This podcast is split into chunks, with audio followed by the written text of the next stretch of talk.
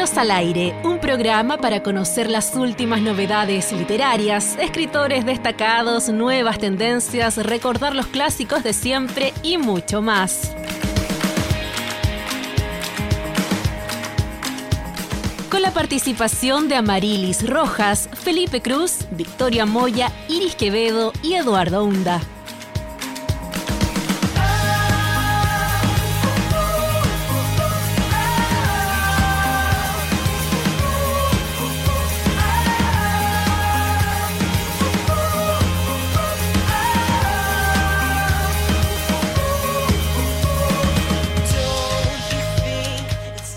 Hola, hola, ¿qué tal? ¿Cómo están? Muy buenas tardes, bienvenidas y bienvenidos nuevamente a Libros al Aire. Les extrañamos la semana pasada que no pudimos estar a propósito del feriado, así que ahora nos podemos encontrar y estamos muy contentos de estar nuevamente junto a ustedes aquí en la radio Universidad de Concepción.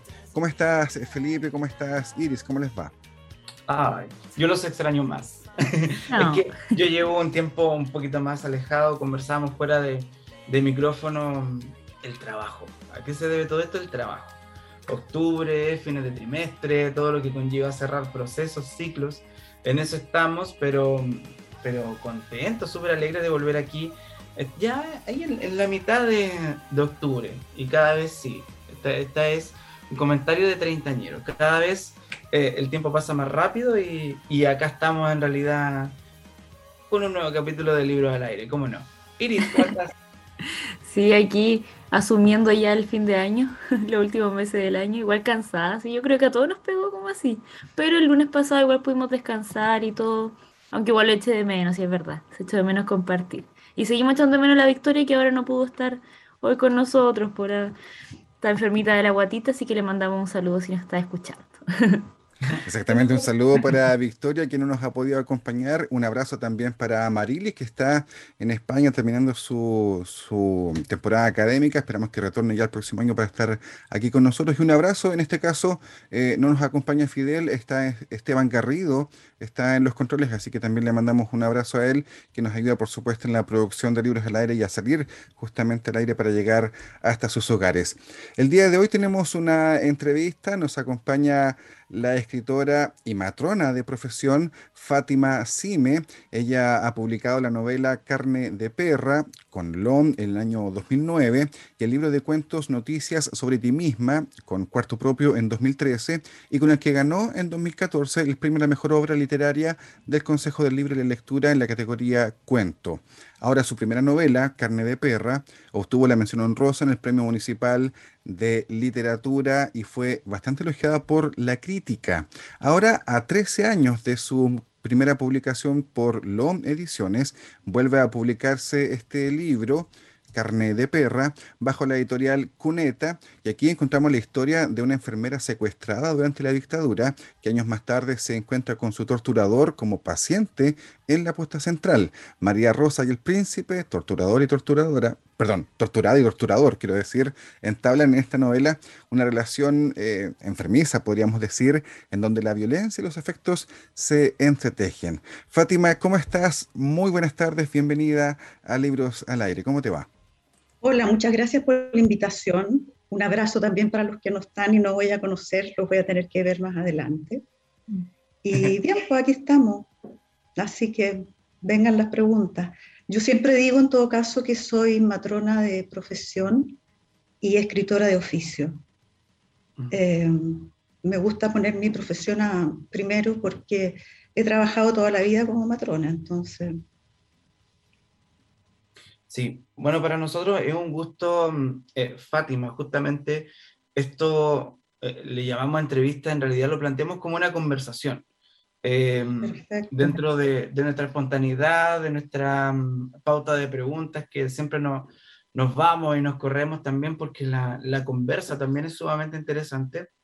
Y hoy día vamos a hablar un libro que tiene una reedición, ¿cierto? Hablamos de Carne de Perra que fue publicado en el 2009, ¿cierto? Ahí, corrígeme un poco. Sí, el 2009, el 2009 con Lomo.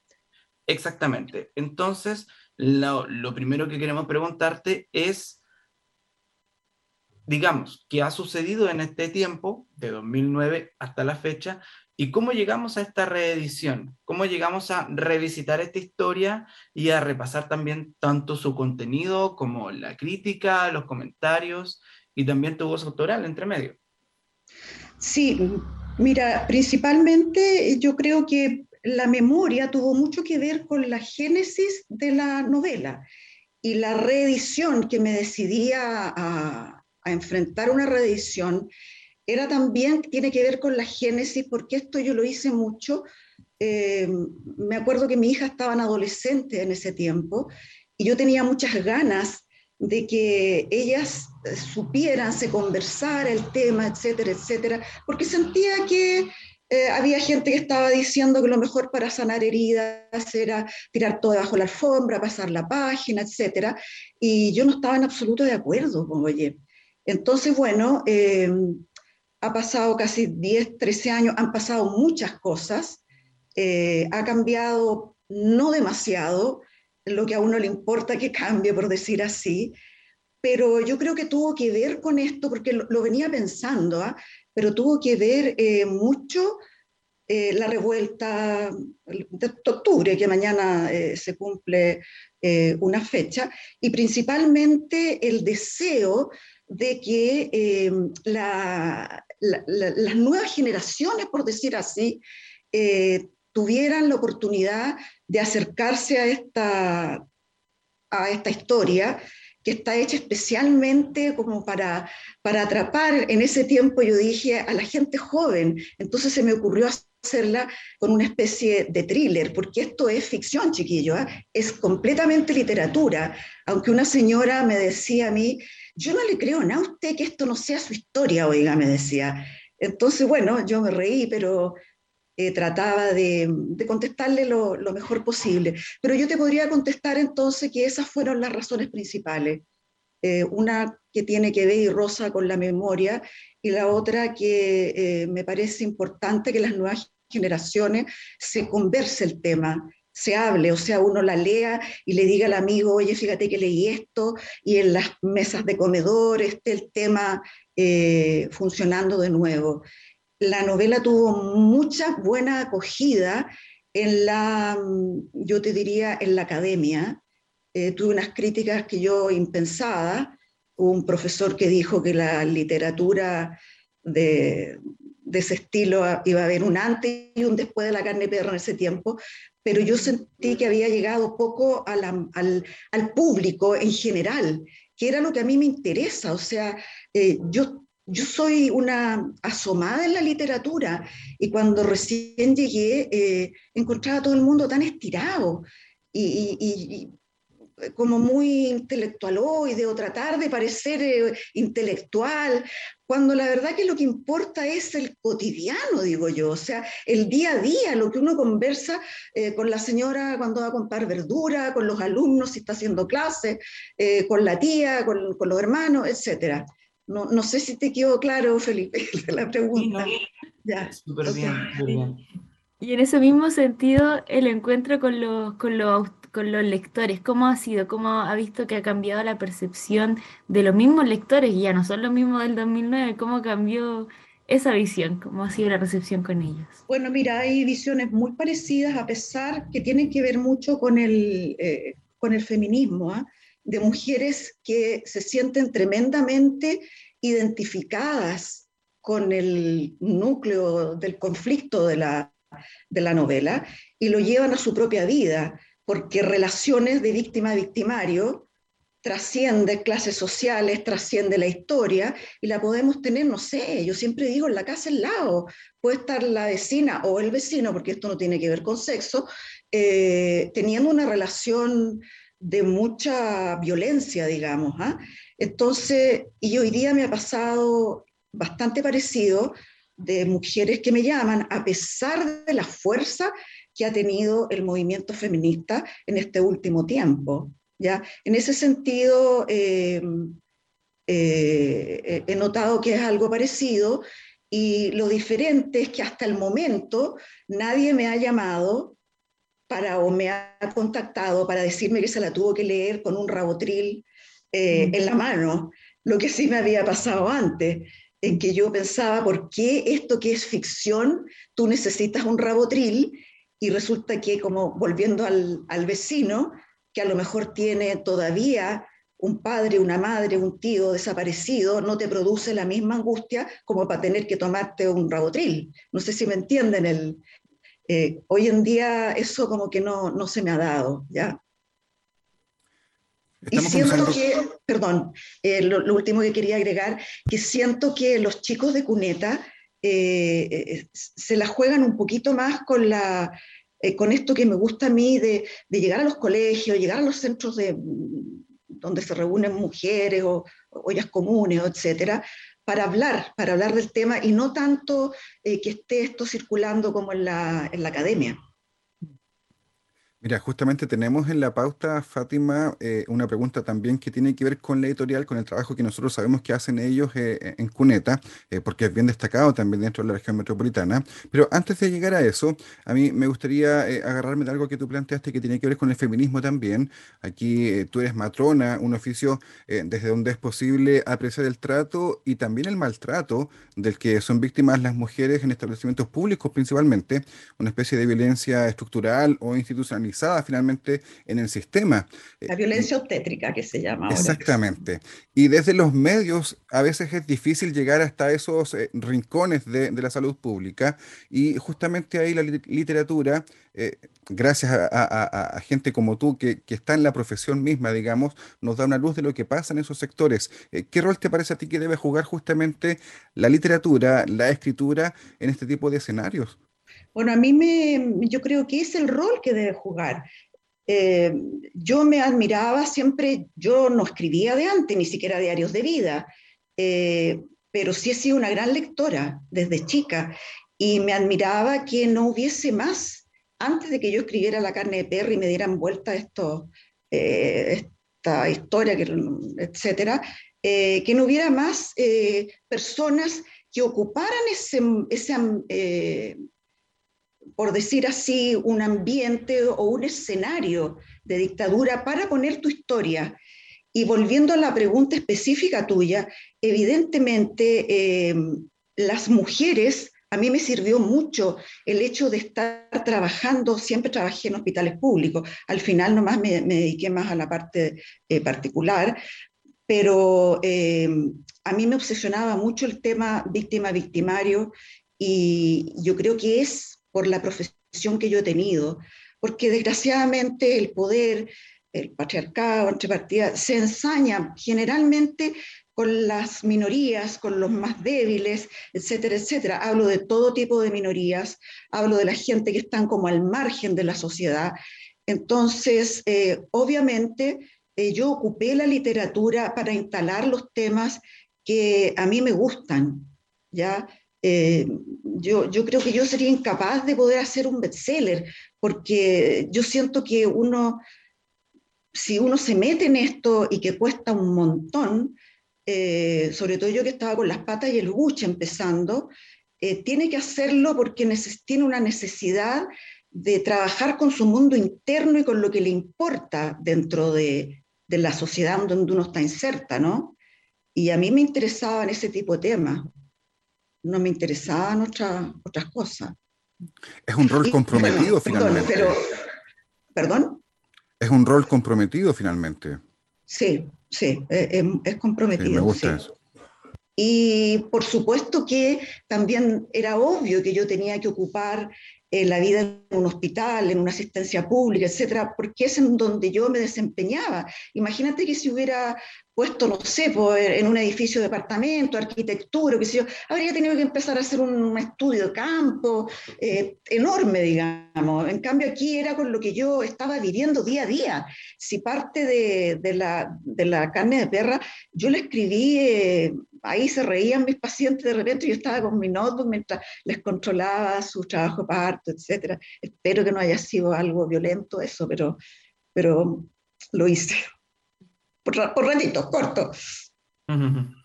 Sí, estamos conversando con Fátima Sime, ella es matrona, escritora, entre otros libros ha publicado Carne de Perra, que es el libro que nos convoca hoy en día.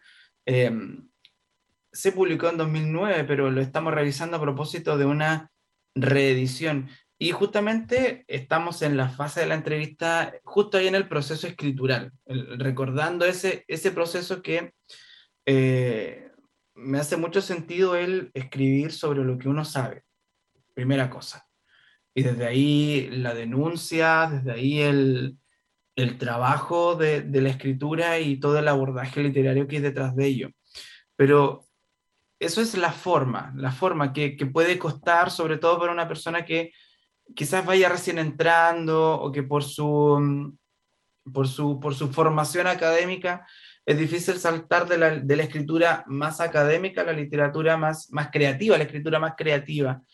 Eh, yo te quiero preguntar, Fátima, sobre el fondo. ¿Qué tan difícil fue abordar para ti empezar a redactar escenas que eh, algunas son muy, son muy viscerales, y que es parte de, tu objetivo, sí, pero eres escritora y en este caso hay un, hay un corazoncito que late y eso también cómo, cómo te va moviendo y cómo se va trabajando esa área. Bueno, mira, a mí me costó muchísimo hacer la carne de perra porque, como te digo, venía con las patas y el buche. De hecho, tenía muchas ideas que no lograba eh, armar una novela, porque una novela es bastante difícil puedes tener tú el tema, puedes tener las escenas escritas, etcétera, pero tiene que tener un cuerpo. Y yo siempre cuento que a mí me sirvió mucho porque en, ese, en algún momento hice un diplomado de guion, de guion creativo en la Padre Hurtado. Y eso me sirvió mucho. Si tú te fijas, de repente hay personas que me han dicho que los lleva a pensar en una obra de teatro, ¿no? Mm. Eh, y bueno, yo aproveché eh, la tesis para sacar el diplomado había que hacer un trabajo, presentar una obra de teatro, un guion, digamos, donde tus propios compañeros hacían una lectura en un escenario eh, oral, digamos. Era. Y de ahí yo pude sacar finalmente, armar eh, la, la, carne de perra, hacerle un arco dramático, etcétera, etcétera. Y evidentemente eh, lo que yo trataba de explicarle a la señora del Rabotril cuando también me dijo que ella pensaba que, que yo, que me estaba mintiendo porque esa historia era la mía, eh, se lo dije de la mejor manera y diplomáticamente posible, pero que uno escribe con su mundo interno, ¿no? No puede tener fantasía de, no sé, que te lleguen, no sé, de los marcianos. Uno escribe con su mundo interno y escribe con sus propios dolores, sus propias torturas, sus propias cicatrices, eh, que, bueno, eh, llevamos todos, ¿no? Unos más, unos menos. Y, bueno, andamos por la vida siempre con máscaras un poquito y cuesta mucho sacárselas, pero te salen del inconsciente incluso ahí cuando uno está está creando, porque está creando con el mundo, con parte del, del, consciente que se ocupa de estas cosas, de la línea dramática, de cómo hacer, etcétera, pero pucha que le metí inconsciente ahí que después te vas dando cuenta, eh, después de que pasa un tiempo, unos años, tiene toda esta razón esta persona que me dice que encontró o que vio esto en, el, en la escritura, no en el texto. Bueno, además, eh, esto se los cuento a ustedes, Eh, yo estaba cuando escribí La carne de perra en el medio de un psicoanálisis bastante largo. Y, ocupé mucho, ocupé mucho a mi terapeuta también, porque es una novela, si tú te fijas, eh, bastante psicológica. Entonces, eh, me sirvió, me sirvió mucho. No, y, y la profundidad a los personajes también, que esa es la, es el, el, sello que se imprime en, la novela, el, el hecho de, de, ponerle luz y observar las sombras de la dimensión humana. Por supuesto, por supuesto. Uno, uno tiene muchas ideas de las cuales a lo mejor eh, te resulta una, de todas las que uno trató de poner en práctica, pero si bien me resultó una, eh, fue que mm, sin nombrar mayormente de nadie, sin decir la época que es, eh, todas las personas que vivieron en ese momento saben ponerle nombre, saben, eh, no puedo hacer spoiler porque es un thriller, digo yo, eh, pero saben a qué acontecimiento se refiere incluso, específico, ¿no? La, la novela. Y, y, eso yo siento que fue un acierto. que no, no, no me falló la, la, la, armada esa de, de, personaje y qué sé yo. Interesante eso, Fátima. E igual mencionabas que eres una, una gran lectora y que de ahí sale igual, eh, este, yo creo, ganas de escribir o, tips para escribir. Cuéntanos un poco quiénes son tus autores o autoras, en quienes quizás te inspiraste un poquito dijiste, mmm, por aquí puede ir mi, mi pluma igualmente. Eh, mi, si tú dices a alguien que yo me guste, que me encante, que me enamore, es la Marguerite Yourcenar. Yo soy una fanática de ella, me he a leer su vida mientras la estado en eso, yo dije, esta mujer estoy segura, yo hubiera sido contemporánea de ella, me hubiera encantado eh, ser de esas personas que así como de repente me llaman y me dicen, oye, me gustó tu novela, nos podemos tomar un cafecito, y yo digo que sí, yo creo que ella habría sido igual, yo podría haber estado ahí en un café eh, preguntando dándole cualquier cantidad de cosas, porque siento que eh, tiene una prosa maravillosa, pero lo que más me gusta es la profundidad como uno llega eh, en su escrito, ¿no? En las memorias de Adriano es algo maravilloso, maravilloso. Pero mm, yo creo que de influirme, yo siento que pudo la, la Ágota, la Ágota Christoph eh, y sus cuadernos, etcétera. Eh, esa frase corta, pero que va diciendo tanto, eh, yo creo que sí pude haber tenido una influencia yo por ese lado, sin darme cuenta, porque ella también me gustaba mucho y la he leído mucho y la he releído también. Es que es imposible que uno no tenga, si yo creo que sin como haber pasado, como te digo, ni por periodismo, ni por literatura, es imposible que uno se imagine la literatura sin, eh, como un edificio donde se van poniendo ladrillos tú siempre vas a ocupar ladrillos de los que te precedieron en la escritura y va a estar dentro de tu mundo, de tu mundo interno, tus lecturas. Es imposible que no. Entonces, bueno, no estoy hablando de plagio, obviamente, pero sí de, de, influencia, sí. Mm, incluso, no sé, referencias de las poesías, eh, yo soy fanática de la poesía también, me gustaba desde siempre. Line, no sé, Telier, la Elvira Hernández para mí es una mujer que yo quiero que mi próximo, si es que lo saco, mi libro, que lo tengo ya como un manuscrito terminado, pero todavía no, lo, no me atrevo a soltarlo, la Elvira Hernández, tener un epígrafe de ella, no sé si ustedes han leído, si no, léanla por favor a la Elvira, porque tiene, te remece, te remece la, la poesía de la Elvira. De Santiago, pero eh, oriunda de, la octava región acá. Sí, así supe, de Leu, por ahí. de Leu, precisamente. Estamos conversando con Fátima Simé, ella es escritora, también es matrona de profesión, a propósito de su novela Carne de Perra, que fue publicada en 2009 y reeditada ahora en eh, este año 2022. Eh, Fátima, tú eres también parte de AUCH, el colectivo de autoras eh, chilenas, que justamente han estado trabajando para visibilizar el trabajo de mujeres que, em, contra viento y marea, podríamos decir, han logrado superar bastantes obstáculos y publicar finalmente sus textos, eh, sus libros, sus libros de poesía, sus poemarios, su obra, finalmente su literatura.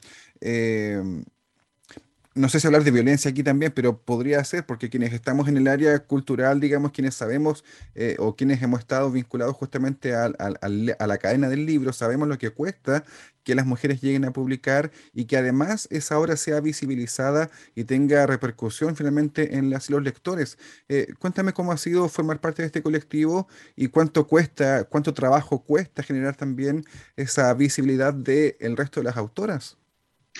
Bueno, este es un colectivo feminista, eh, el cual a mí me ha abierto un mundo de, lo que uno llevaba dentro, ¿no? Yo me acuerdo que en ese tiempo yo ya tenía una mirada muy feminista y me gusta mucho eh, saber que La carne de perra era una novela sin yo proponérmelo en ese tiempo muy feminista. Y cuando me, tocaron el tema, si yo pertenecía a alguna...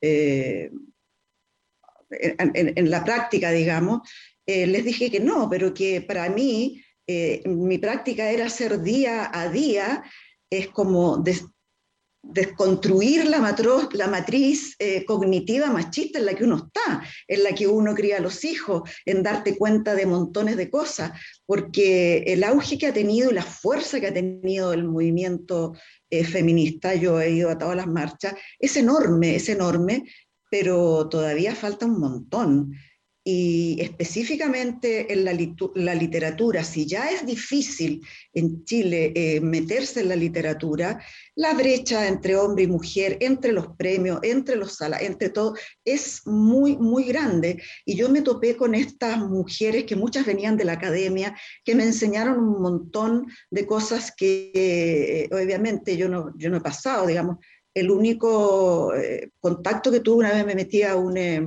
diplomado de género de la Chile, pero pasamos todo el año ahí en huelga, en huelga, y yo no pude hacerlo cuando se abrió, que se abrió en enero y febrero. Entonces tuve un mes de, más cosas académicas. Así que ha sido muy positivo. Eh, ah, tú te encuentras con mujeres maravillosas, donde la sororidad se practica realmente y, y se aprende, se aprende un montón, un montón. Em, Fátima, bueno, habíamos dejado una pregunta pendiente, un tema que habías deslizado, ¿cierto? Que tiene que ver con Editorial Cuneta. Eh, de, los chicos, ¿cierto? Del, trabajo editorial principalmente y de, también del afecto y, y, la relación y la valoración de este libro, de, de, llegar a reeditarlo con una intención, claro. Em, coméntanos un poquito sobre ello, cómo llegaste a, a Cuneta, eh, al catálogo, ¿cierto? ¿Qué, ¿Qué, motivó la decisión también? Ya nos comentabas sobre publicar, pero también de formar parte del catálogo de Cuneta. Bueno, yo conocí a Galo desde antes. Eh, tenía muy buena referencia de él, me caía muy bien además. Y cuando tuve el primer contacto, porque Galo se fue como más para la USACH, que, es parte de, y se quedaron estos, la Carolina, Joaquín, qué sé yo, la gente que he conocido de ahí, eh, me cayeron estupendo. Eh, de repente por ahí escuché que la carne de perra no tuvo la difusión que se necesitaba porque era eh, por LOM, digamos, y no fue así, digamos, LOM, yo tengo estupenda relación con LOM. Eh, si, hubo poca a lo mejor difusión o qué sé yo, es porque LOM publica muchísimo y se la juega en todo, pero no dan, no, dan abasto. Eh, los chicos acá eh, se la juegan igual, dan, dan mucho abasto, y cuando me dijeron eso, no, es que aquí no va a ser como LOM, vamos a ser mucho más jugados, eh, yo le decía, si más que lo que pasó es porque una mujer, le decía yo, yo creo que quedó esta novela un poco más ahí en la trastienda, en el sentido de qué hubiera pasado si esto lo escribe un hombre. Eh, habría sido mucho más, no sé, como el estereotipo no habría salido que en cómo una mujer puede escribir este tipo de, relatos, ¿no? Te estoy hablando del 2009. Entonces, eh, evidentemente los chicos ahora eh, se la juegan muchísimo con todo y además que hablando también, las nuevas generaciones se manejan muy bien en redes sociales. Entonces, yo, yo creo que sí, y a mí que me gusta llevar esto hacia la, eh, la gente, digamos, la palabra a lo mejor nos gusta mucho a las personas que componemos el tejido social y no quedarse solamente en la parte de arriba, eh, en este caso como un intelectual intelectualidad, como te decía, me parece fantástico. Yo estoy muy contenta con el trabajo que está haciendo LOM. Tienen buena distribución, así que eso. Ahí está, en esta segunda vuelta que se está dando este, este libro eh, con un personaje interesante, con una historia interesante, y donde la mujer igual es protagonista en ese sentido también quería em, recordar o preguntarte en torno a este día, que es el Día Internacional justamente de las Escritoras. Y hablas eh, siempre con mucho cariño de, eso, de la escritora chilena, pero también de lo difícil que ha sido. ¿Cómo ha sido la evolución, el panorama, o cómo ves el panorama actual de la literatura chilena en cuanto a la literatura eh, feminista y creada por autoras mujeres. Bueno, hay un avance, te diría, hay un avance grande. Ahora hay bastante más visibilización de la literatura. Eh, a mí no me gusta hacer eh, diferencias, una posición muy personal mía. Yo creo que la literatura es una, ¿ya? Ya sea una voz, que sea una mujer la que está atrás, que puede tener un protagonista hombre o al revés. Eh, para, para, mí la literatura es una, pero evidentemente cuando tú pones tu nombre en el libro, hay una cierta estereotipo todavía, pero está cambiando, está cambiando muchísimo y yo te diría que hoy en día las mujeres que escriben la llevan, por decir así. tiene muy buenas eh, mujeres que están escribiendo. Sí, justamente yo, yo coincido en que creo que hay un panorama eh, bien nutrido de autoras y escritoras que no solamente escriben, sino que lo están haciendo bastante bien. Eh, de hecho, en la presentación que se realizó de tu libro, Fátima, hace algunos días, eh, estuvieron escritoras bien distinguidas. yo reconozco ahí a Alia Trabuco, con quien conversamos en algún momento también acá en Libros al Aire, que estuvo en esa presentación. Cuéntanos también cómo fue esa actividad y cómo fue ese reencuentro, por un lado con tus pares ahí frente al público y también con el público que participó. Bueno, fue mm, una noche muy agradable, muy bonita, eh, muy enriquecedora para mí. Eh, yo elegí estar eh, con presentadoras mujeres. busqué personas que admiro, que, la, que me gusta su manera de escribir, que me gusta su personalidad, que me gusta su parada frente a la vida. Estaba la Bernardita Bravo, que también es de Cuneta, estaba la Alia, que es una enorme mujer, grande, grande. Estaba la Josefina González y Joaquín, que era el presentador, el pobre, ahí quedó, le tocó la, la función. Y sí, el público fue muy participativo, eh, cosa que no siempre se logra. Y mm, lo hicimos también a través de algo bastante distendido, como era una conversación. Yo, eh, bueno, tengo que ir a, lanzamientos de libros y en general los encontraba de un aburrimiento, pero que lo único que uno quería que empezara el, vino de honor a... pero, sí es la realidad y, todo el mundo yo creo que está pensando lo mismo. Y yo le dije a los chiquillos, por favor, chasconiemos un poco esto, hagámoslo de una manera distinta de que la gente que va participe, se sienta eh, realmente con, no sé, con sus preguntas, con sus dudas, eh, etcétera, que a la, larga va a redundar en que van a comprar más el libro, digamos. Eh, y resultó, resultó bastante bien, estábamos bastante relajados conversando, y tú llegas más a la persona, más a, no sé si ocupar la palabra alma, qué parte llegarás, pero pero tú notas una mayor sinceridad en lo que la, el que está exponiendo, más encima que el pobre tiene que hablar eh, cosas buenas de, de, lo que leyó, una vez veces le toca presentar y leyó partes que encontró, algo que podía cambiar y te, te tienes que quedar callado, digamos, tienes que buscar eh, obligadamente algo bueno, sería, no sé, lo mejor. no, eso. eh, esta hora la conversación es con Fátima Asime, matrona, escritora, em, digamos, de varios libros, pero ya lo decíamos, el que nos reúne hoy es Carne de Perra. Em, a ver, estamos también repasando este libro porque se, em, se, reedita, así es, pero también queremos conocer otros proyectos literarios que, tengas ahí en, carpeta. Un escritor, una escritora siempre anda o pensando o escribiendo. ¿Habrá un boleto por ahí escrito con alguna idea? ¿Lo sabemos? Cuéntanos un poco más.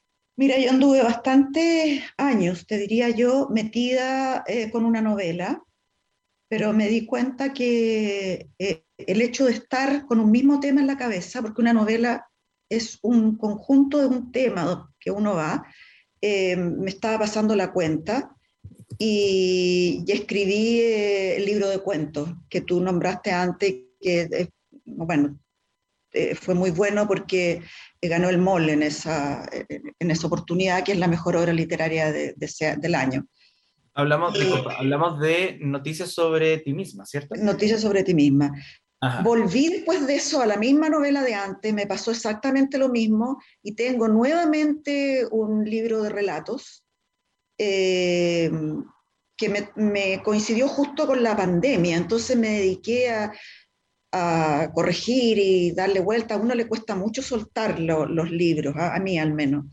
Eh, eh, entonces ya finalmente cuando terminó la pandemia, etcétera, ya yo sentía que el, libro estaba, listo, ese texto, le tengo el nombre, etcétera, pero se me ocurrió darle una nueva revisión ahora. Entonces estoy en eso y yo creo que ya esta va a ser la última, aunque esto es como la promesa de, promesas de ebrio, promesas de ebrio, que va a ser eh, un último, pero puede que sí, y ya lo largue y se publique luego. Mm. Es un texto donde tiene cinco, cinco no más, eh, cuentos, pero cuentos largos. Y que todos los cuentos eh, tienen que ver, tocan un tema. O sea, está un tema tratado de montones de visiones y de partes, etc. Vamos a estar atentos y atentas entonces a esta novedad, Fátima, para cuando se publique.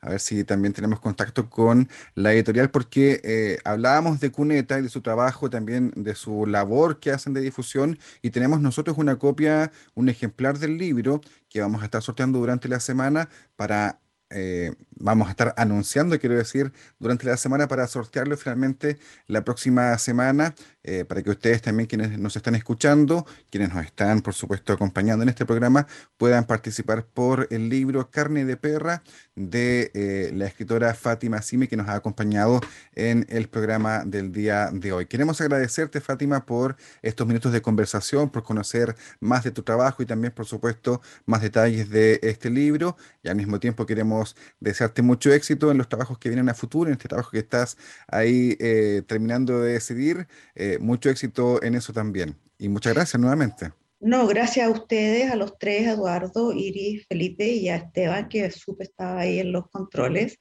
Un abrazo para cada uno. Y estuve muy agradada en el programa, así que nada, pues que se lo gane alguien y lo lea con gusto. Así esperamos que sea, Fátima, sí. Vamos a estar dando la indicación en la semana para que todos puedan participar ahí por Instagram, así que atentos, atentos. Exactamente. Vamos a la pausa musical con Anita Tiyu y luego seguimos con la última parte del programa de hoy. Pausa musical y volvemos.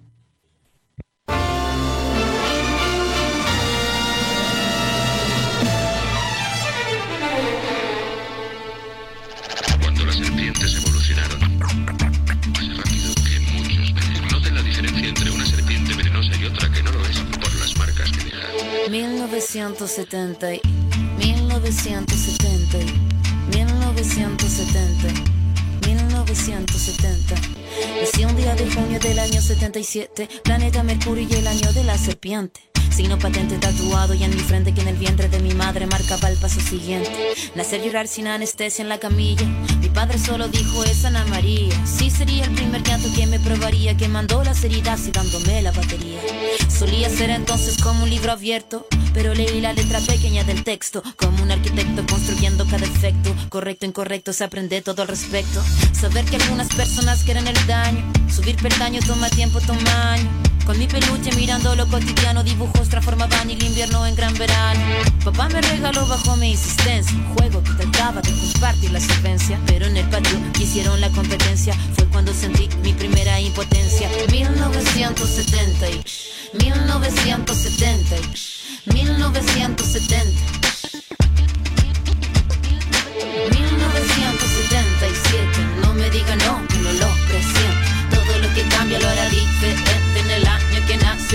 la serpiente. 1977, no me diga no, que no lo presiento. Todo lo que cambia lo hará diferente en el año que nació la serpiente.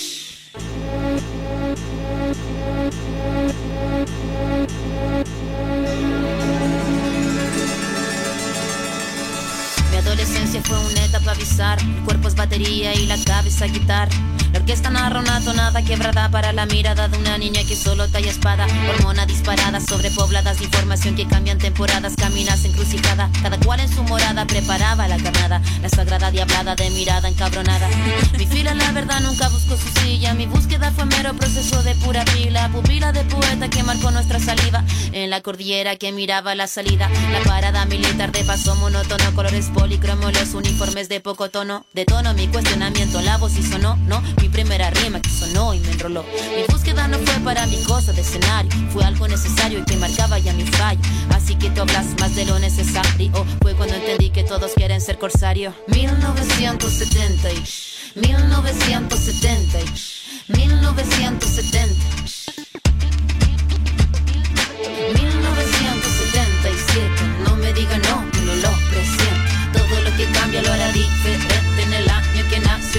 pandemia. 1900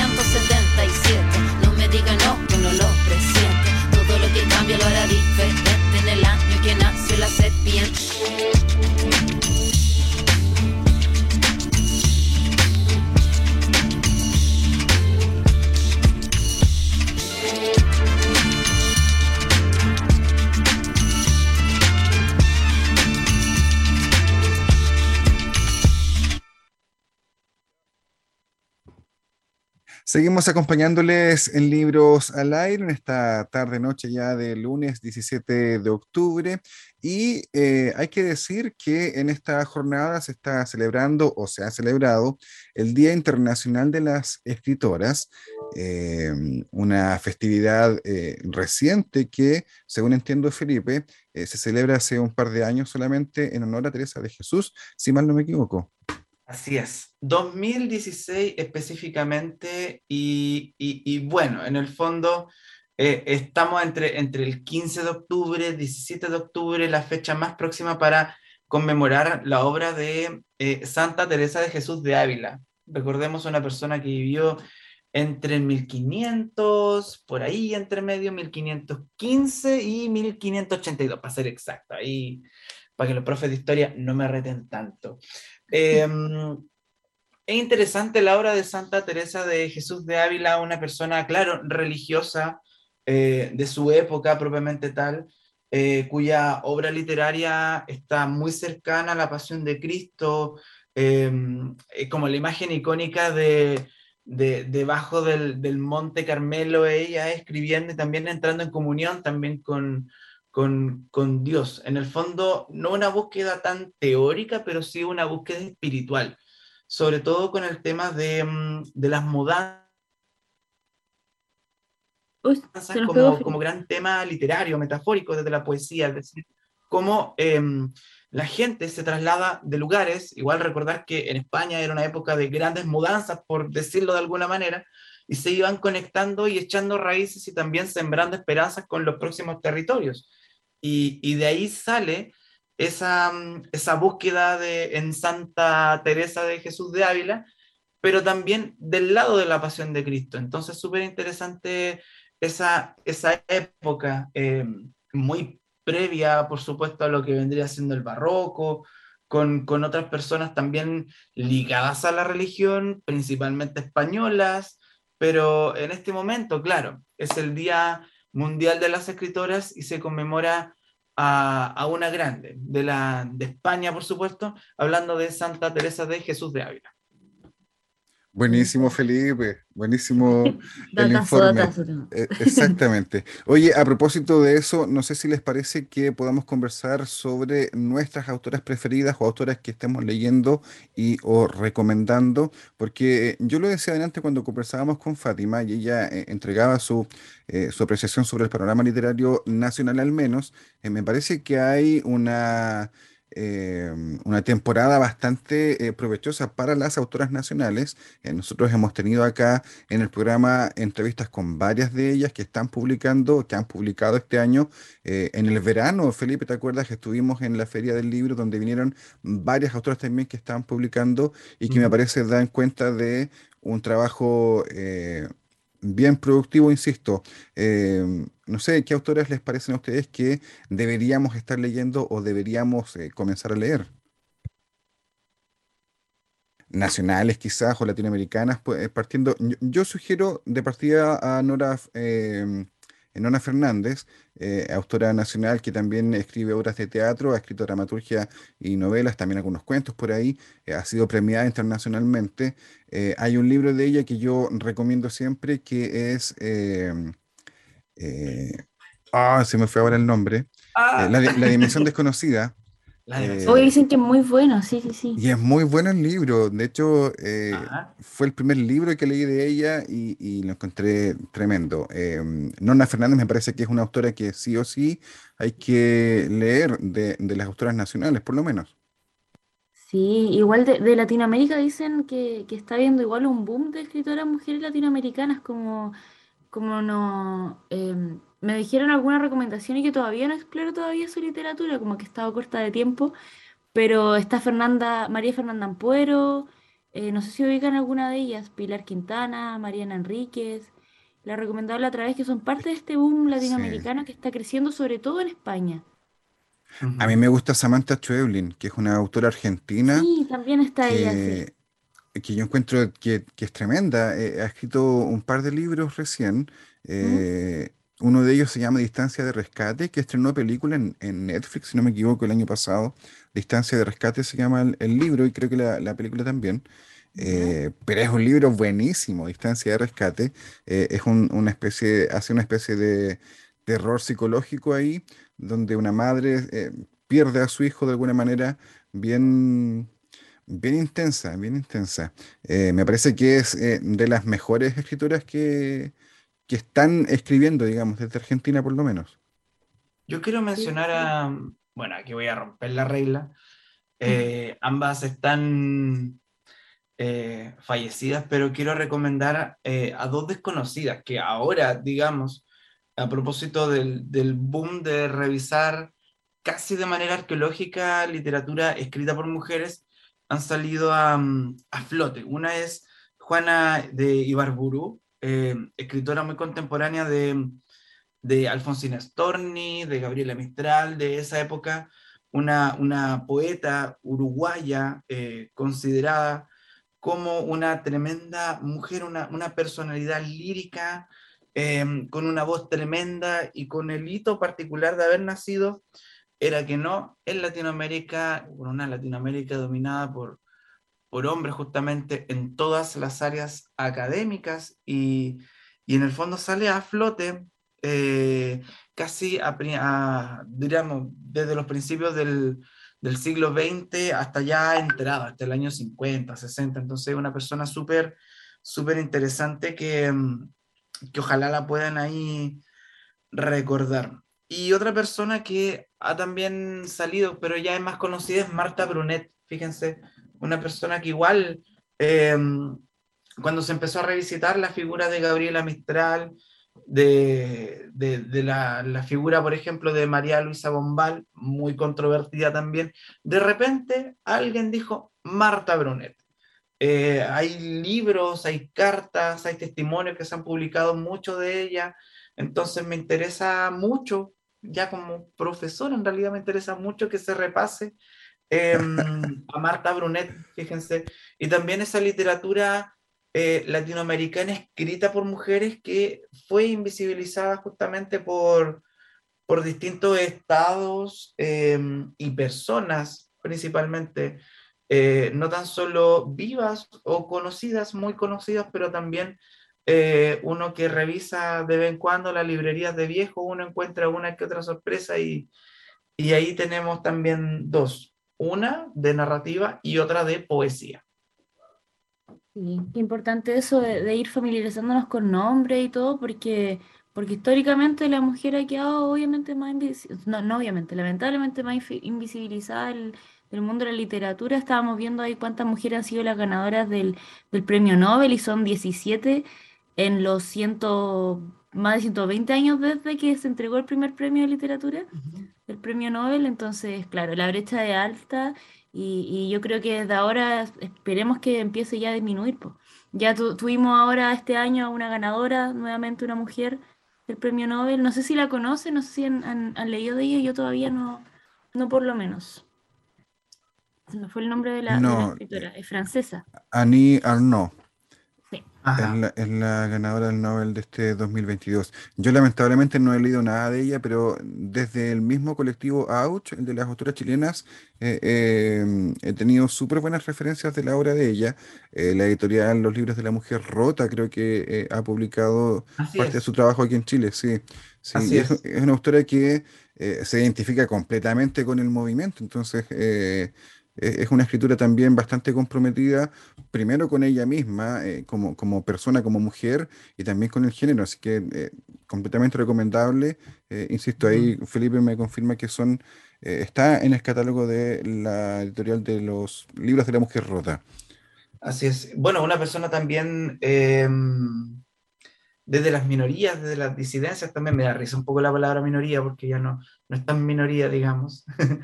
pero sí desde esa, esa disidencia canónica que ha impuesto no necesariamente eh, lo sexual, sino también lo patriarcal, em, el tema de la guerra también y de cómo eh, en primera persona se puede relatar una historia eh, igualmente desgarradora, claro, en primera persona, pero también es el desgarro de, de un sentir mayúsculo de personas. Entonces, es un premio bastante merecido y, y, pauta al aire en realidad. Ojalá entrevistar a alguna persona de la editorial para poder conversar y profundizar sobre este premio que yo lo considero un, un flechazo gigante. Está súper bien merecido el premio.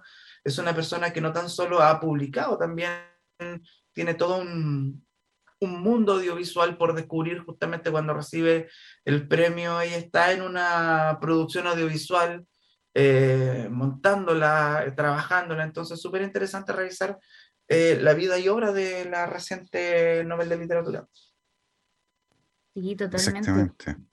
Y Eduardo, mencionabas también lo de, lo de la AUCH. Encuentro que hoy día eh, este, esta, esta agrupación de mujeres escritoras ha hecho algo súper bacán en Instagram, que es dejar una serie de, de, de citas en Instagram, en publicaciones de escritoras chilenas, de autoras chilenas, y, lo encuentro súper bueno. Quería leer una de Ángela Neira Muñoz, que, que, la conocemos, tuvimos la suerte de, de, igual entrevistarla. Bueno, ustedes la conocen más, de hace más tiempo. Que, que dice, eh, soy activista de las palabras para despatriarcalizarlas, soy escribidora.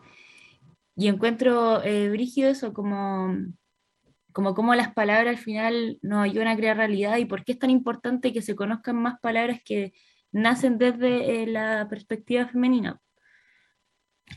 Así mm. que eso, encontré muy bacán esta lista de citas que, que puso en su feed la hoy día, el día de hoy.